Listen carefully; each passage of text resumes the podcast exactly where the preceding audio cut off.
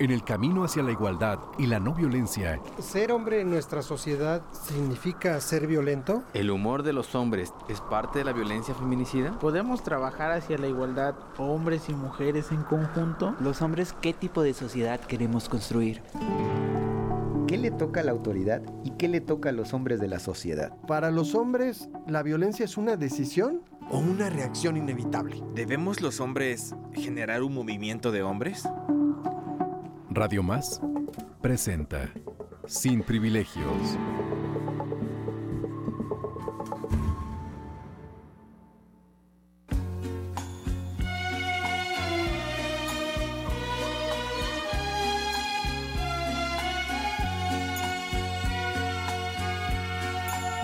Cuando te perdí,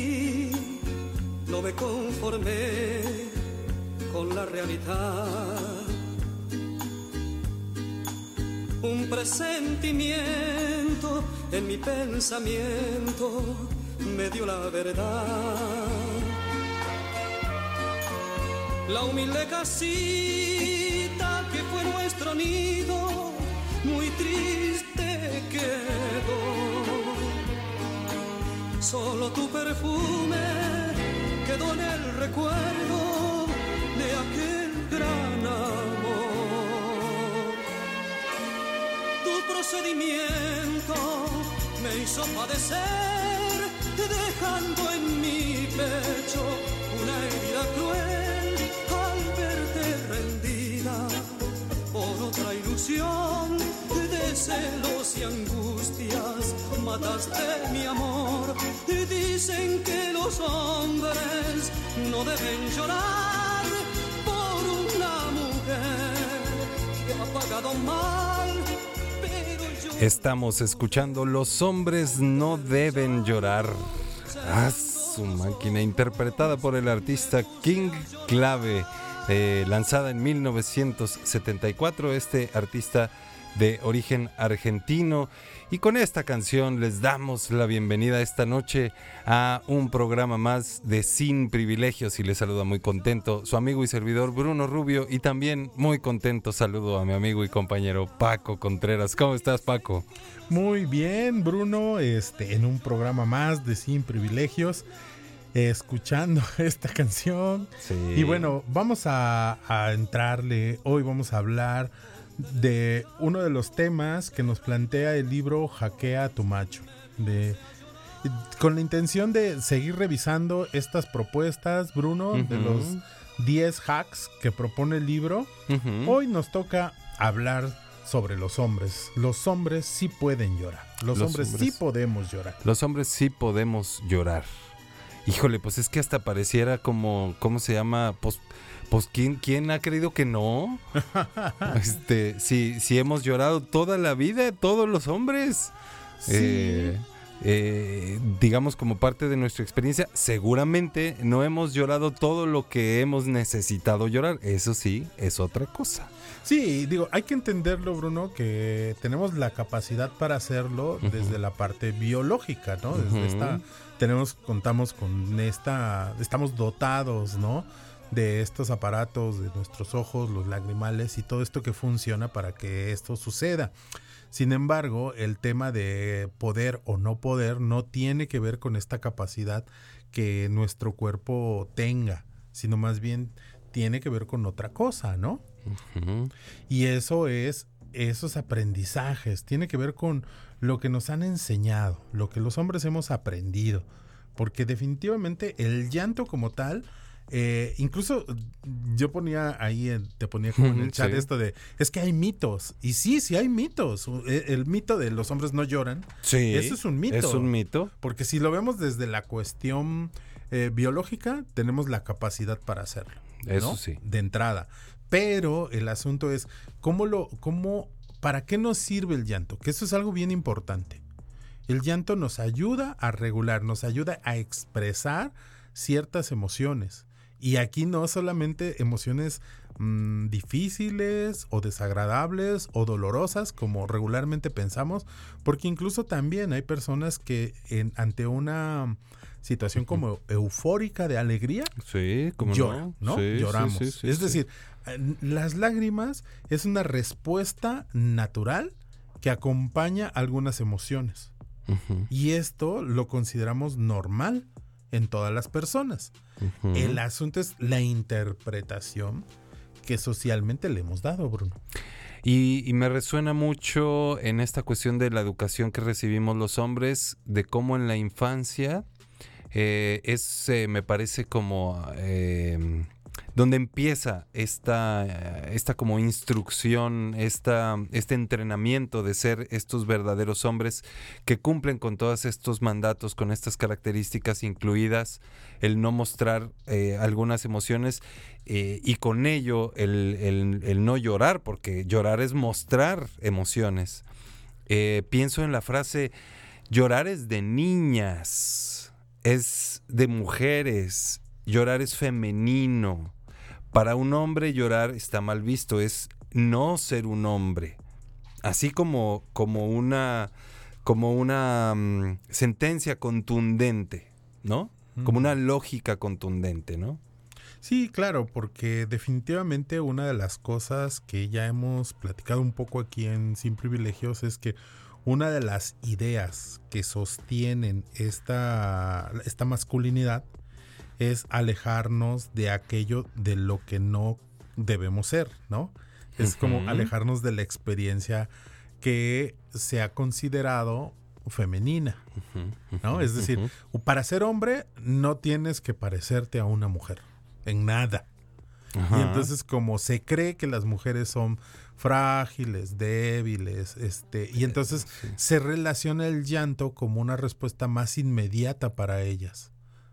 Y Claro. entonces, no, por, e- por eso se dice esto, lloras como niña, ¿no? O no llores, pareces niña. Ajá, o lloré como una Magdalena. Ándale.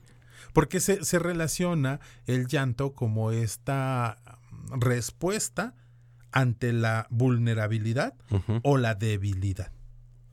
Y como los hombres no queremos ser débiles, porque nos han enseñado y hemos aprendido muy bien que no podemos demostrarnos como alguien débil o no podemos mostrar nuestra vulnerabilidad porque se pueden aprovechar de ella, ¿no? Eh, eh, la Sí, canción sí. lo decía, ¿no? Sí. Dicen que los hombres no deben llorar por una mujer que se ha portado mal. ¿no? Entonces, esta idea de, de no podemos demostrar que estamos tan enamorados, que nos rompieron el corazón, que nos duele tanto lo que nos hicieron, mejor compórtate como un verdadero hombre y aléjate de esa experiencia de dolor, ¿no? Y entonces vienen un montón de otros, otros mitos, de otras ideas que sostienen esta masculinidad, ¿no? Tradicional, machista. Ay, Paco, pienso en, en cosas que, digo, en, en- lo he comentado en otros programas, esta lógica de- del ser macho que, que está muy vinculada a dinámicas de poder y a dinámicas de control y a dinámicas de donde pocos hombres eh, dominan a muchos hombres y estos hombres aceptan esa dominación como parte de esta lógica y estoy hablando en, el eje- en uno de los ejemplos que me parecen más contundentes de esto que digo, que es, que es, eh, que la guerra. Mm, ¿No? Claro. Entonces, yo voy a ir a la guerra, yo voy a ir a arriesgar mi vida, yo voy a matar a otros. Si ahora sí eh, no le sirvo a mi general, si en, a, eh, pues, a- pensar, a- eh, basándonos en esta lógica, si soy alguien que vive, que vivo mis emociones, ¿no? Y entonces pienso en, en cómo llevar es- esta lógica a la casa Y cómo en un acto, en un momento, en una escena, eh, que además pienso que, bueno, puede suceder con cualquiera de los adultos de la casa, pero pues dramáticamente pudiera ser con mi padre, donde me dice, después de que me pegué, de que me pegaron, de que me pasó algo, de que se murió mi perro, de que lo que sea que me genere llanto, me diga, no llores. E incluso hasta un, un sopapo, ¿no? Este, y después del sopapo y de ver a mi padre que me dice que no ejerza lo que estoy sintiendo, tengo que no sé cómo, Paco, forzar mi cuerpo a no llorar y lo hacemos. O sea, acaba sucediendo. Y, y de pronto me pregunto, o sea, si, ¿qué pasaría si dentro del machismo dijeran, es que sudar es de niñas? No sudes. Oye, pues no manches, o sea, es, una, es, un, es un efecto natural de mi cuerpo. Bueno, pues me parece que lo hemos forzado. Sí, porque de alguna manera hay todo un entrenamiento, Bruno. Es decir, eh, así como se entrena uno para prepararse para esta para relacionarnos de esta manera bélica, como bien lo planteas. Como un entrenamiento militar. Claro, en este sentido de la guerra. Evidentemente, hoy en día los hombres jóvenes y nosotros no estamos preparados para eso, ¿no? No. Como una guerra. Sin embargo, sí hay disputas y sin embargo también hay eh, confrontaciones a las que nos preparamos y sí funcionamos desde ahí. Es decir, no estamos preparados para un movimiento armado, para enfrentarnos a otros hombres así, aunque sabemos que en lo social también existe, ¿no? Ahí tenemos estos fenómenos de la delincuencia organizada y estos elementos que están en la sociedad mexicana, que no los podemos negar. Pero digamos que las personas de a pie, común y corrientes, pues no andamos en esto. Sin embargo, sí hay una confrontación entre hombres. Si hay una confrontación entre hombres y mujeres, ¿no? Hemos hablado mucho de la lucha por el poder, de esta guerra de sexos que se dan, ¿no?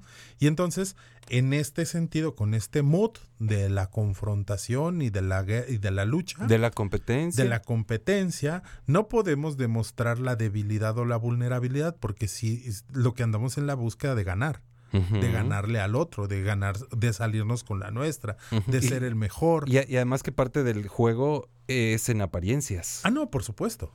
El, el- el asunto es esto, que la apariencia juega un papel preponderante porque mucho de lo que nos dicen a los hombres es que tenemos que cumplir, y pongo entre comillas el cumplir, estos estereotipos, porque muchas veces algunos hombres, tú, tú estarás, ten- tendrás muchos ejemplos eh, en el grupo que han salido de hombres que de repente se preguntan que ante esas necesidades de confrontación, de violencia, eh, de repente paraban y decían, ¿yo qué hago aquí? Yo ni quería, yo ni sabía, yo llegué aquí sin saber qué es, lo- por qué llegué aquí. E- Es decir, hay un montón de, de dudas, pero el asunto es que se vuelve una dinámica, Bruno, que no logramos parar. Nos involucramos en la dinámica y así como la fuerza centrífuga, ¿no? Nos saca del, del centro, nos lanza y entonces cuando nos damos cuenta ya andamos en la bronca, ya andamos en el conflicto o en el uso de la violencia. Lo mismo sucede con esto de la apariencia. Sin darnos cuenta, nosotros vamos por el mundo utilizando esa apariencia para demostrar que somos hombres y que eso nos proteja, porque lo que tiene la masculinidad, esta tradicional machista, es crear estas, eh, pues, armaduras, ¿no? Armaduras que, que- que van ahí protegiéndonos. Entre comillas. Claro, pero que van protegiendo esa masculinidad. Por eso algunas personas hablan de la masculinidad frágil, ¿no? De esta idea de que la masculinidad es frágil y por eso necesita esas capas de, de armaduras que la protegen. En realidad, yo creo que no es que la masculinidad sea frágil, Bruno. Somos frágiles todas las personas. Sin embargo, la experiencia que tenemos los hombres va en este sentido de los estereotipos y de las formas en que nos dicen. Porque nos dicen, llorar no es de hombres. Llorar, si tú, te, si tú lloras, hay una, hay como un descenso en tu masculinidad. En tu valor. No eres tan hombre, ¿no? Eh, también nos han dicho, Bruno, que sí se puede llorar, pero solo en situaciones extremas, ¿no? Es decir, no, no, no, no puedes llorar por haber perdido, no sé, 200 pesos, un celular, ¿no? O tu playera O tu favorita. playera, claro, tus tenis, ¿no? Te los robaron del tendedero, no puedes llorar por eso. Llora por cosas que son se verdaderamente murió tu mamá. ahí sí se puede, ¿no? Y entonces esas experiencias fuertes, extremas, con un dolor impresionante, pues sí ya no podemos controlarlo, ¿no? Entonces se justifica el llanto. Como, como la, la estampa que, que, que de dramática pasó a ser casi que eh, un meme, este Pedro Infante eh, con, con su hijo muerto Mm, con Torito. gri- gritando Torito, ¿no? Claro. Este, es ahí sí. Ahí se en vale, el pues, extremo pues, dramático, claro. ahí sí. Pues se le murió el hijo, ¿no? Claro. ¿Cómo, cómo no llorar ante eso? Claro, claro. Pero también, Bruno, hay como, como otras cosas que nos han dicho que llorar es muy complejo y sobre todo nos han dicho que llorar tiene que ver con chantaje. Y esa es una idea muy fuerte porque pen- pensamos muchas veces que las mujeres terminan llorando para chantajearnos, ¿no? Para hacernos una triquiñuela. O sea, lo, lo que siente ella Ajá. tiene que ver. Yo, yo soy el protagonista de lo que siente ella. Ajá, pero, pero el asunto es que cuando aprendemos esto, pareciera que entonces, si los hombres lo Ah, hacemos, También estamos. también estamos chantajeando, manipulando, haciendo. Y como nosotros no somos eso, no, no, podemos, o sea, a ver, yo no voy a llorar porque no voy a hacer que mi pareja empiece a pensar que, que lo que quiero es que haga las cosas, ¿no? Entonces es como una trampa. Porque sí quiero que haga las cosas y a veces hasta utilizo la violencia, pero no lo voy a hacer a través del llanto. No es lo mismo, ¿eh? Ajá, eso es, eso es entender el llanto como, ah, como un acto voluntario, eh, consciente y, y, y como dices tú, este, con agenda, digamos, ¿no? Claro. No es algo natural, no es algo normal, no es algo necesario, no. No es espontáneo tampoco. Tampoco. Es, ah, mira, este es, eh, claro, claro, claro. Pero entonces, en este sentido, Bruno, las, no te preocupes, los, los mitos, hay que reconocer que los mitos estos del, del llorar en los hombres son sociales. Es decir, no tienen nada que ver nuestros aparatos, eh, nuestro cuerpo, nuestros órganos, nuestra estructura biológica, eh, sino más bien ahí hay una inhibición de lo biológico a través de lo social. De lo cultural, de los... Claro, eh, de- es, ajá, es un ajá. entrenamiento, por eso te decía, es un entrenamiento que nos lleva a bloquear. ¿Y qué estamos bloqueando, Bruno? Exacto. A ver, Paco. Las emociones. El asunto es que aprendemos, nos vamos educando para ir bloqueando la expresión de las emociones.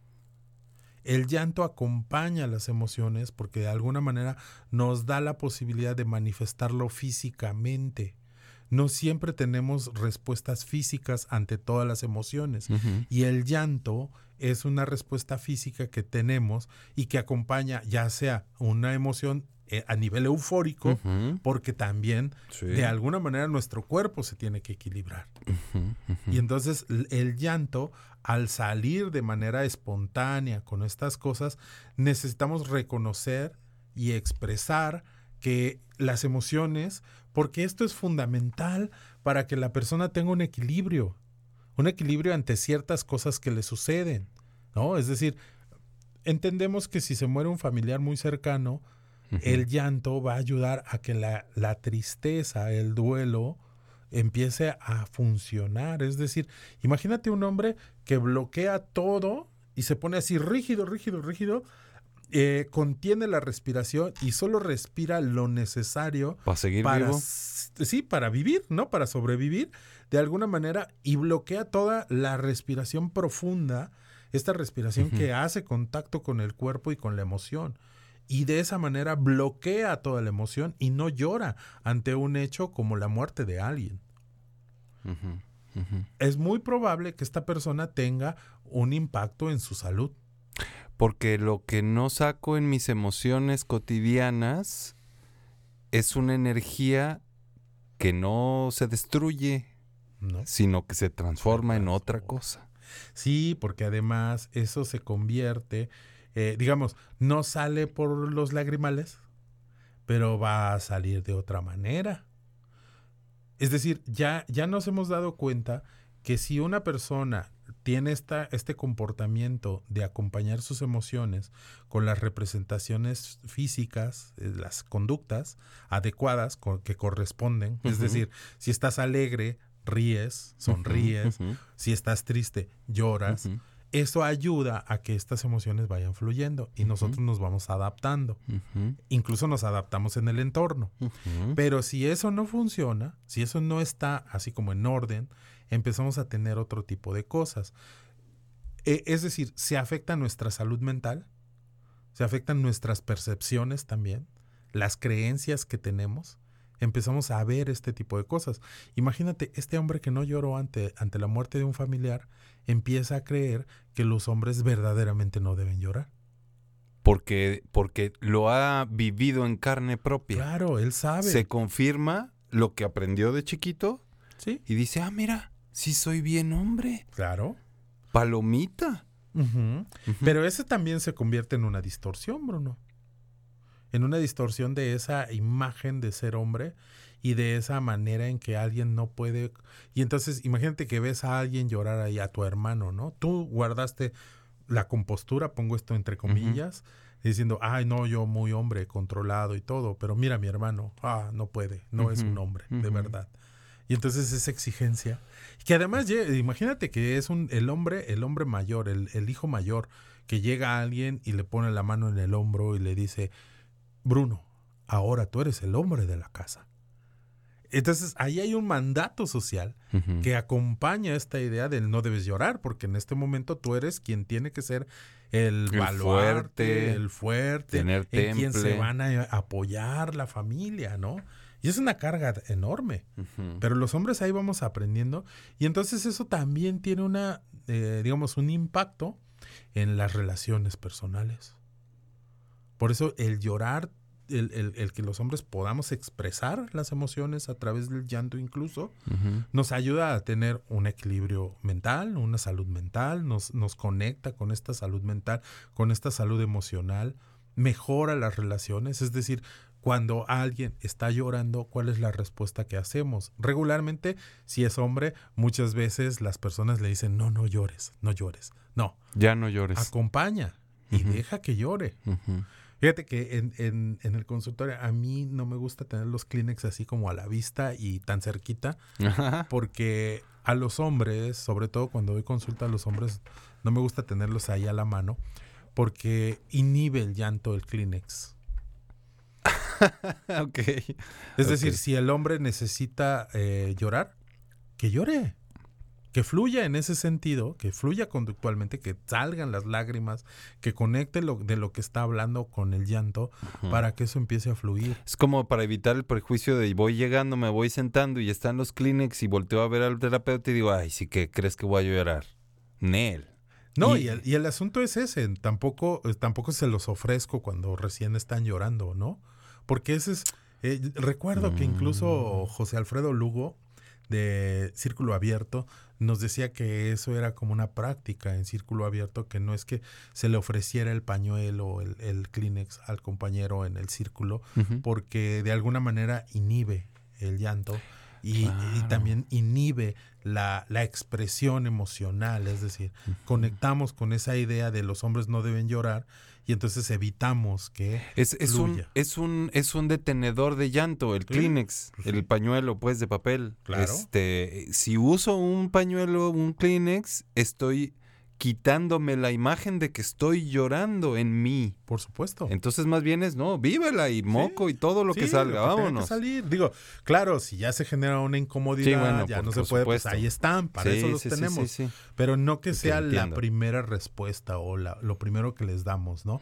Porque además eso también ayuda al autoconocimiento, Bruno. Cuando nosotros logramos comprender por qué conectamos con el llanto y la emoción, podemos ir entendiéndonos, podemos ir dándonos cuenta.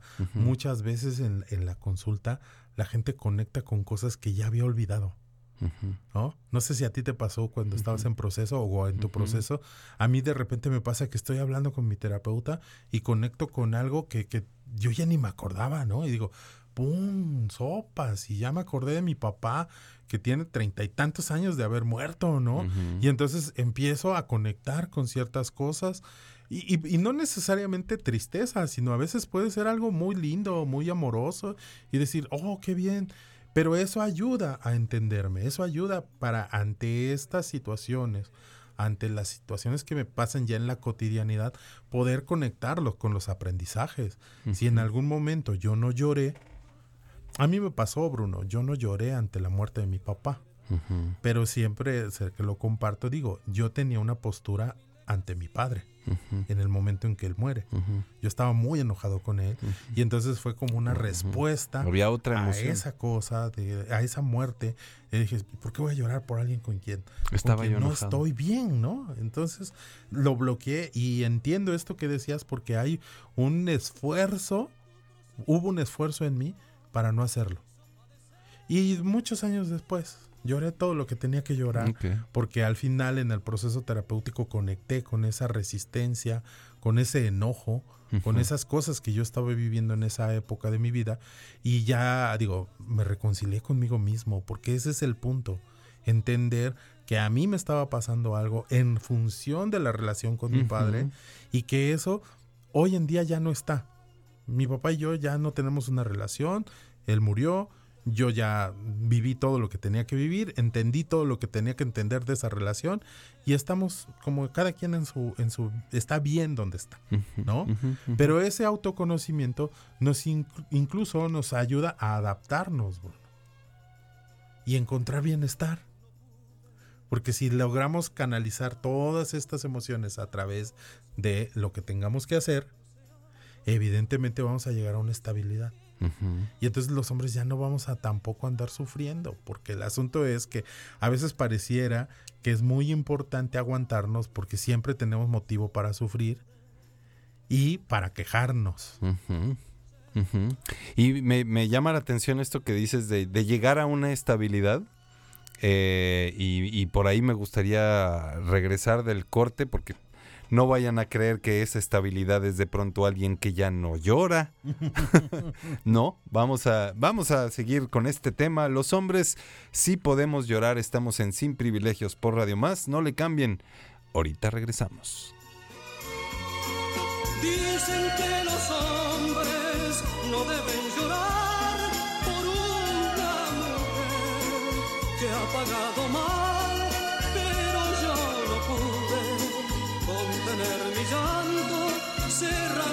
los ojos me puse a llorar. Dicen que Sin privilegios. En un momento regresamos. por una mujer que ha pagado mal, pero yo no pude contener mi llanto cerrando los ojos.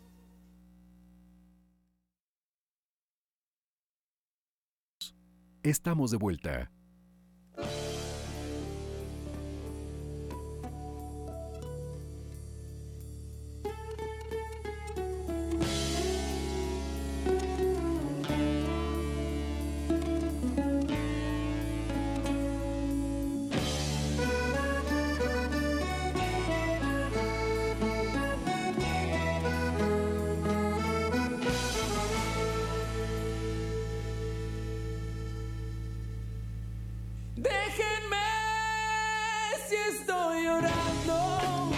Ni un consuelo estoy buscando.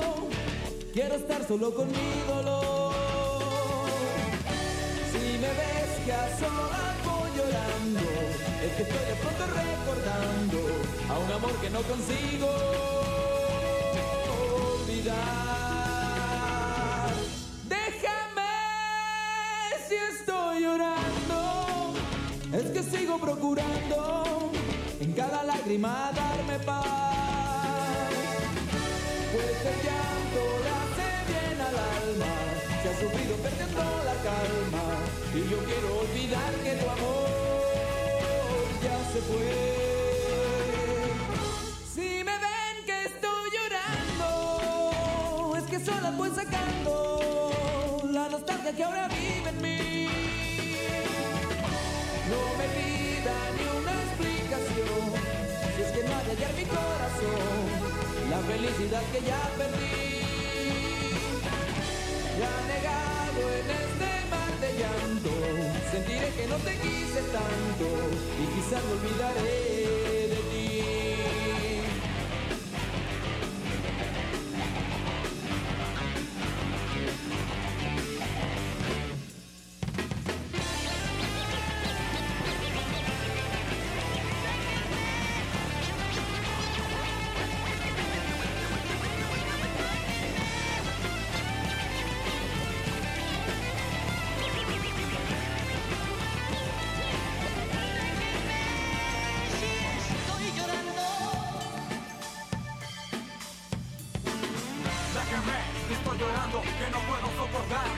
Ya en un minuto más Déjenme solo con este dolor que fue mi error. Aceptar el final, distanciarme fue mejor. Que poco a poco las lágrimas borren los recuerdos. La nostalgia o al menos trataré de engañar al alma.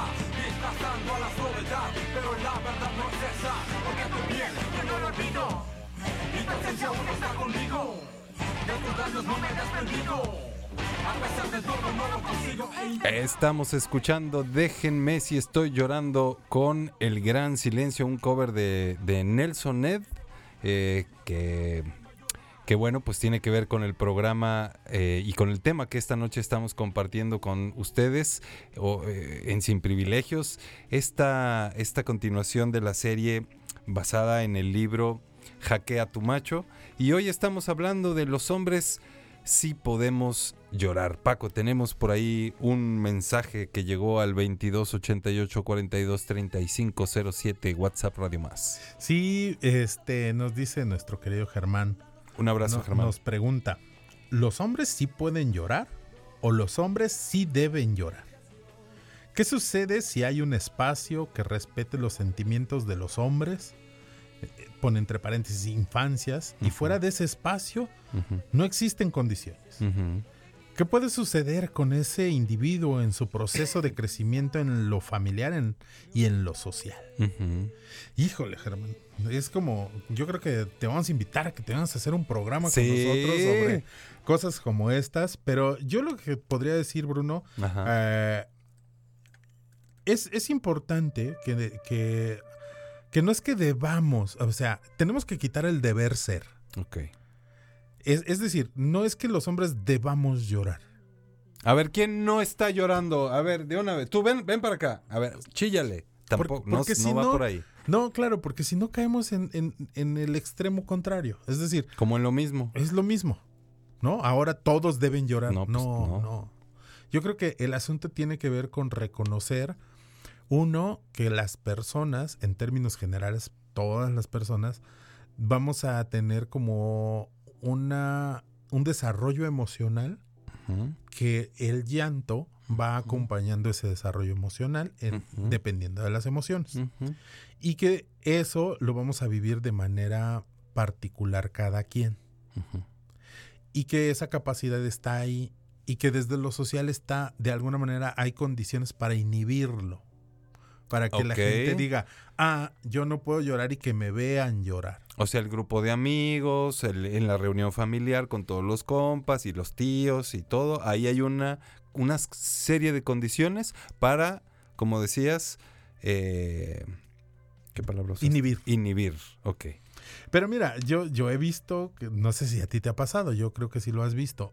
Cuando de repente vamos a, una, a ver una película que tiene, sobre todo cuando tienen estos finales, estos desenlaces súper emocionales y muy, muy fuertes, cuando que está así ya el final y no tiene escenas postcrédito y que termina la película y prenden la luz y te volteas a ver a todo el mundo y Sí. limpiándose los ojos, ¿no? Sí, sí, sí, Quitándose las lágrimas, hombres y mujeres. Esto yo creo que es normal.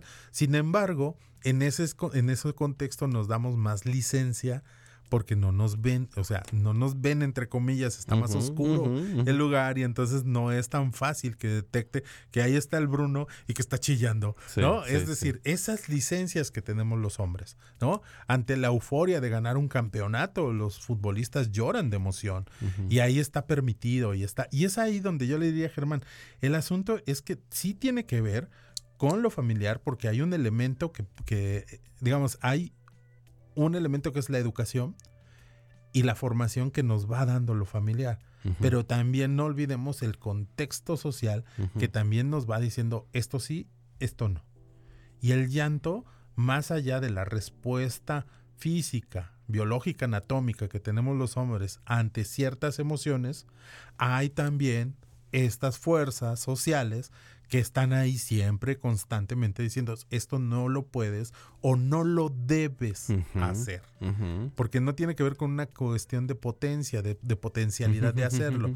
Todos lo podríamos hacer al, al ser humanos, a, a excepción de algunas personas que tengan alguna, Alguna- alteración en ese sentido, pero todos podríamos. Sin embargo, no lo debemos de hacer en ciertos contextos. Porque incluso también yo creo que a las mujeres también se les prohíbe llorar en ciertos contextos, ¿no? Y, y pienso que, que, bueno, a- algo que, que reflexiono, que pienso con base en lo que nos pregunta Germán de una persona, eh, una, una persona joven, un, un niño, que por su contexto, eh, su papá escucha sin privilegios y entonces le dice, no, hijo, no hay bronca, tú puedes llorar, está chido llorar, etcétera. Pero a la hora de que va a la prepa, a la escuela o a donde sea, o en la reunión familiar o en cualquier otro lado, existen estos, estas, estas energías que inhiben. Y pregunta Germán, pues, ¿qué, qué pasa ahí? Pues, pues va a haber un choque. Pero por, por un lado pienso que el que haya, el que empecemos a generar este cambio, eh, sí es, sí, el, bueno, ahora sí que pues un choque es un choque, un choque no es bonito. y, y creo que es parte de el trabajo que no solo tenemos que hacer de manera individual, sino colectiva. Un, un- un trabajo colectivo para empezar a cambiar esos entornos.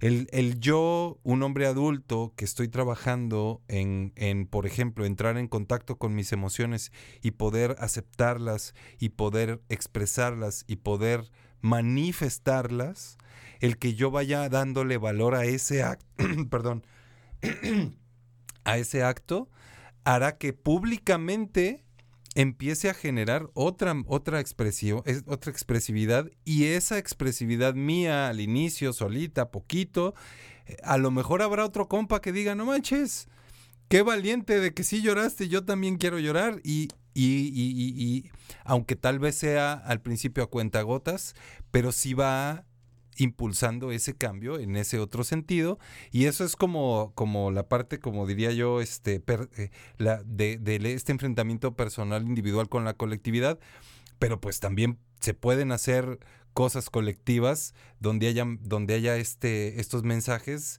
de de desmontar esos, es- esas, esas energías inhibidoras eh, y empezar a crear otra narrativa, otra, otra creencia, otra manera de, de- de pensar, otra lógica de vida donde digamos los hombres, por supuesto que podemos llorar y vamos a llorar cuando lo necesitemos. Sí, Bruno, porque no, no, no tenemos que caer en los extremos, como bien te lo decía, ¿no? Es decir, como esta imagen que tú ponías, esta de la Magdalena, ¿no? Que es como una imagen que se tiene de, de una mujer en llanto así profundo, con mucho dolor, ¿no? Además doloroso. Ajá. El asunto es ese, no tenemos que irnos a los extremos, el asunto es que habrá personas que le salen dos lágrimas y ya es suficiente, pero ante situaciones será que va a tener un llanto más profundo, más, más descontrolado. Todo depende de la situación, de la persona. Y como les decía hace rato, y que fue con lo que nos quedamos antes del corte, Bruno, lo importante es llegar a una estabilidad, llegar a un nivel donde podemos entender qué nos está pasando. No quiere decir que no vamos a sentir mal, no nos vamos a sentir mal, ni vamos a sentir siempre alegres y siempre contentos. No, No. vamos a vivir las emociones porque podemos tener diferentes emociones y las vamos a aprender a gestionar. Vamos a poder aprender a convivir con ellas y a tener respuestas adecuadas a ellas. Y en ese sentido es esa estabilidad de la que yo hablaba. Porque de alguna manera... No es un control. No, no, no. La idea es que ante cierta... Es decir, el ejemplo que poníamos, si muere una persona, es muy posible que nos genere un dolor, que nos genere tristeza. tristeza. Y entonces eso es aprender a vivir con eso y aprender a, a- a relacionarnos con la ausencia, con el duelo, con esa tristeza. Y a lo mejor ahí va a aparecer el llanto como algo que acompaña, que conductualmente nos muestra a nosotros que, rodea- que rodeamos a esa persona que está llorando, que esa persona está teniendo un dolor, que está sufriendo, que está le está doliendo la pérdida. Y entonces ahí tendríamos que actuar con cierto nivel de empatía, ¿no? Por eso, eh, por eso este mito de si se puede llorar ante situaciones extremas es, es real, pero no deberíamos de estar exaltando solo eso, ¿no? Porque ahí es donde le damos solamente el valor. Si se murió alguien muy importante en tu vida, ah, pues sí puedes llorar, pero si perdiste un trabajo, no manches, no llores por eso. ¿no? ¿Escuchaste una canción?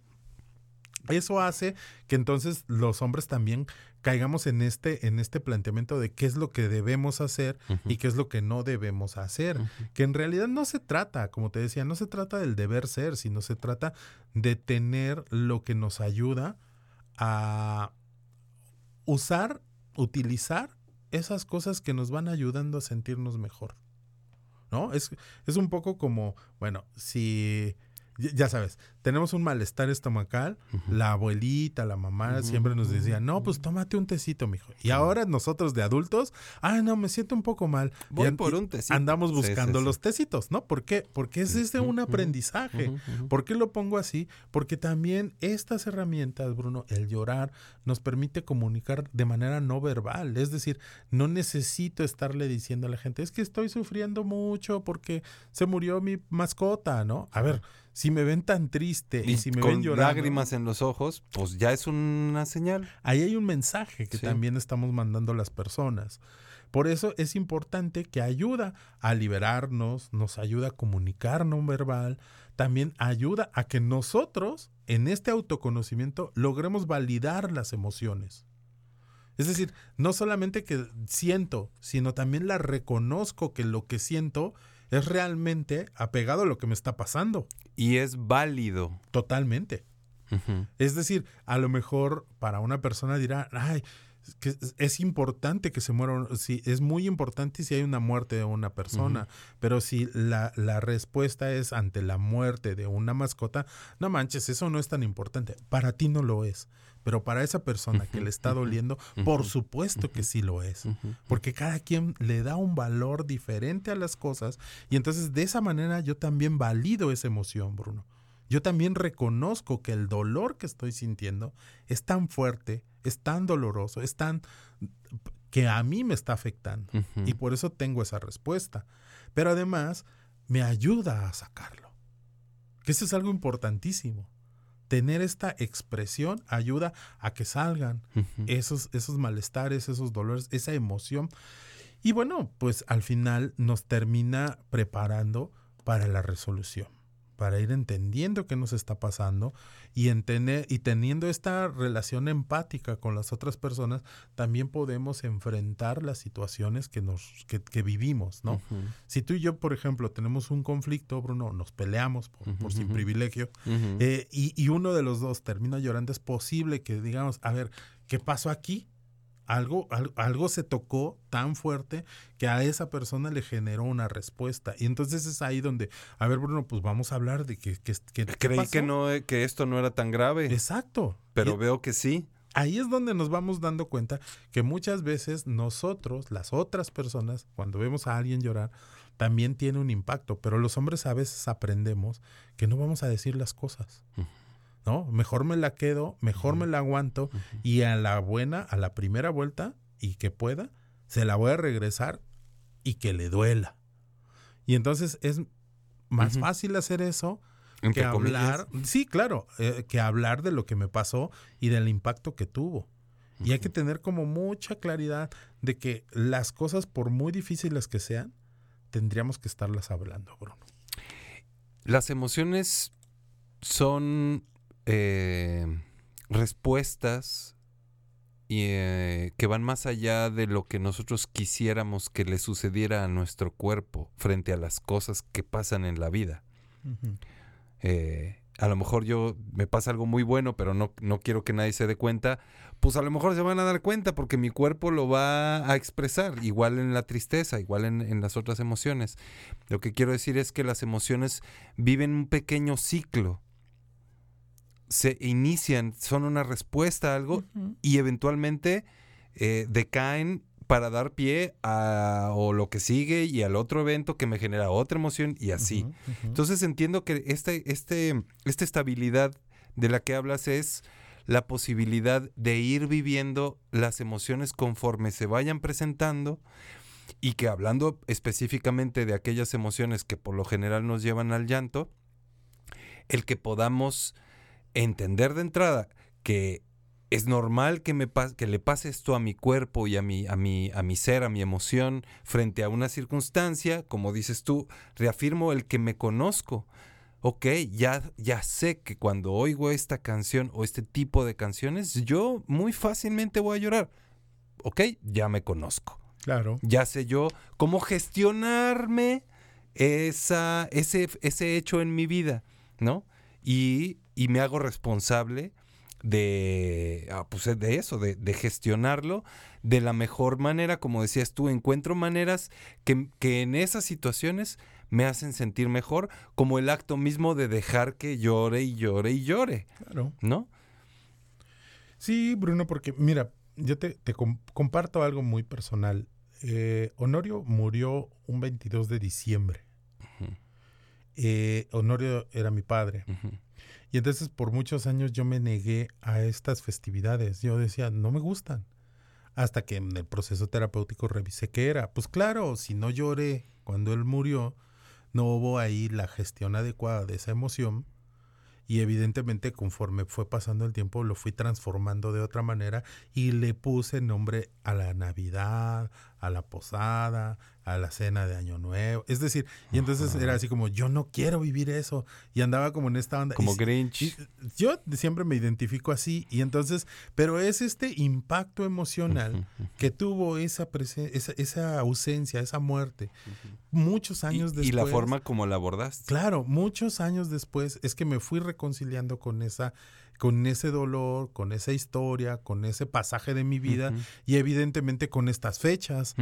Porque eso me ayudó a entender qué me estaba pasando a mí. No qué era lo que sucedió fuera, sino qué me estaba pasando a mí, que siempre estaba yo. Y aún así, digo, hay algunas cosas que sí tengo como una postura muy personal respecto a estas fe- festividades, pero eso ya es otra cosa. No es lo emocional. Y entonces es tener esa claridad de poder estar bien con lo que sucede afuera y lo que sucede adentro. Es decir, con tu entorno y contigo mismo. Y eso es muy importante porque eso nos va a ayudar a, a que los hombres, si nosotros los hombres hacemos un ejercicio de acercarnos a estos acompañamientos, a estos procesos que nos ayudan a facilitar el entendimiento de esto, vamos a poder tener esta vivencia adecuada de las emociones, vamos a poder fluir con esas emociones conforme van apareciendo en nuestra cotidianidad. Ahí estás hablando de esta, de, de- o mejor dicho, te quería yo preguntar, Ok. eh, ¿cómo podemos los hombres entrar en contacto con nuestra, aprender a entrar en contacto con nuestras emociones? Y entiendo que no es estos espacios que desde la, desde lo que aprendimos a ser hombres están esos permisos, ¿no? Como irme a la cantina con mis amigos, emborracharme y entonces sí llorar. Y está palomita, es un macho llorando, no hay pedo, ¿no? Este, bueno, no, eh, de ese lado no.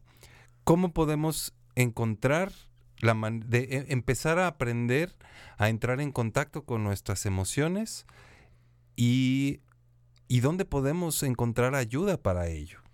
Pues fíjate, Bruno, que yo de, de entrada pensaba como estas ideas que regularmente nos dan, ¿no? Incluso en la guía que te mandé, eh, el, la- uno del, el primer punto era el autoconocimiento, pero el último era, este, considera la ayuda profesional. Y yo creo que lo que deberíamos de hacer las personas es empezar por la ayuda profesional. Es decir, sí entrarle al autoconocimiento, pero acompañado. Me imaginé como cuando el coche no arranca y uno no sabe nada y uno abre el cofre y empieza a ver rascándose la cabeza.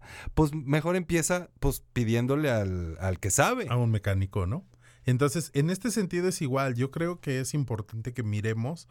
Eh, o sea, sí es importante que lo hablemos, que nos acerquemos a personas que nos dan confianza para poder hablar las cosas. Sí, con los amigos, sí, con, los, amigos, familiares. con la este, pareja, con sí. una amiga íntima, con un amigo íntimo, este, incluso con el jefe. O sea, cada quien tiene sus sí, personas sí. de confianza, Ajá, ¿no? ajá. Pero además de esas personas de confianza, es importante que nos acerquemos a profesionales que nos van eh, orientando y nos van acompañando para entender eso que nos pasa. ¿Por qué?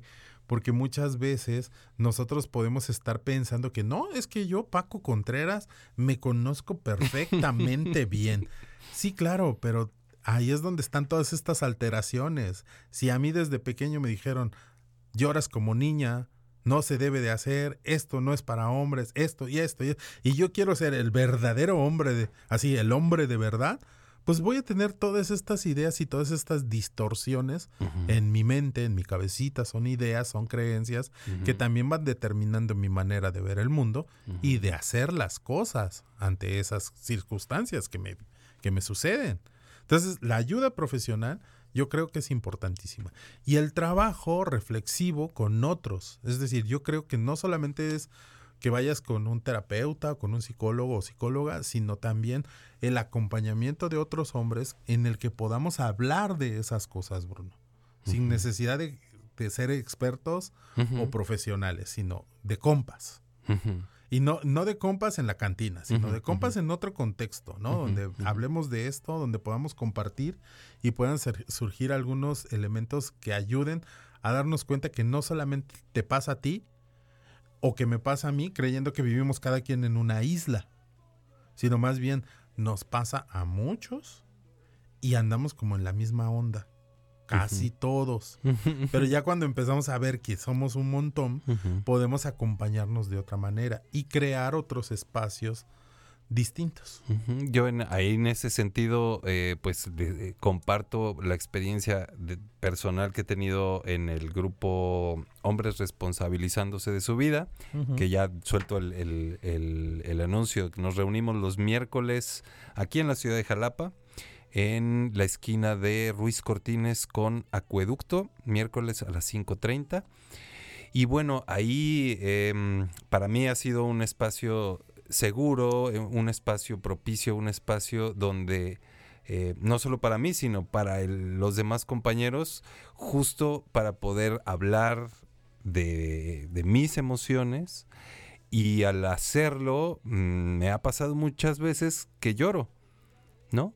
Y, y, y bueno, pues les puedo compartir que, que no me es un problema el que me vean llorar, el que yo llore frente a ellos, eh, sino que al contrario, acaba siendo un alivio, acaba siendo un una este sacar digamos esa- esas emociones que traigo dentro o incluso descubrirlas en el momento de estar hablando de pronto decir ay caray no no sabía que esto me iba a conmover tanto y además aunado a lo que tú decías esta cuestión colectiva donde el ver cómo otros hombres eh, lloramos y nos sentimos mejor al hacerlo, refuerza otra idea, re- refuerza otra lógica, refuerza desde mi punto de vista, pues lo que es normal en los seres humanos, o lo que es normal en mí, que son pues las emociones y lo que con ellas le sucede a mi ser,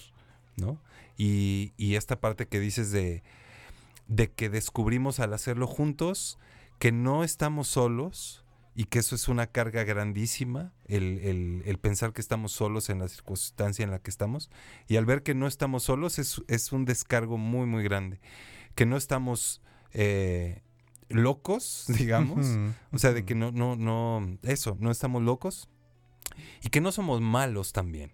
Que es una cuestión de, de- de conocerme a mí como un ser humano más y a los demás también eh, como alguien que, a quien yo puedo acompañar.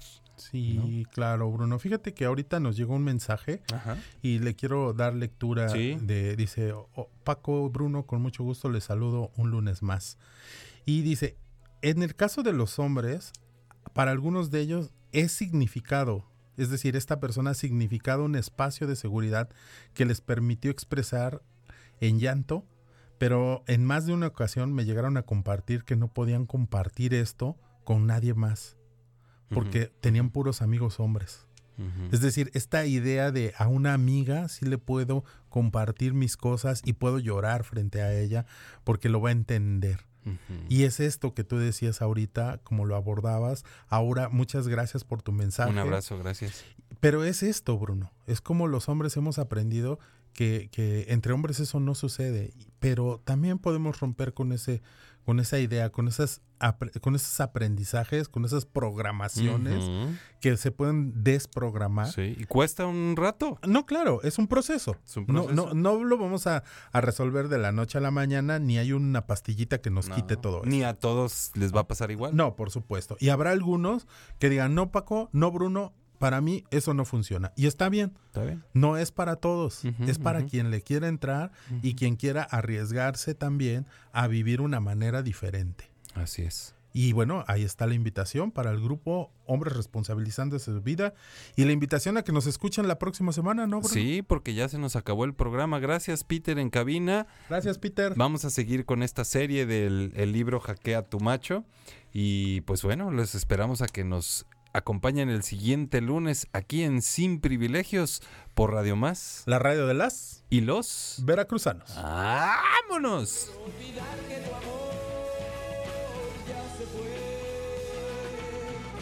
Si me ven que estoy llorando, es que sola voy sacando la nostalgia que ahora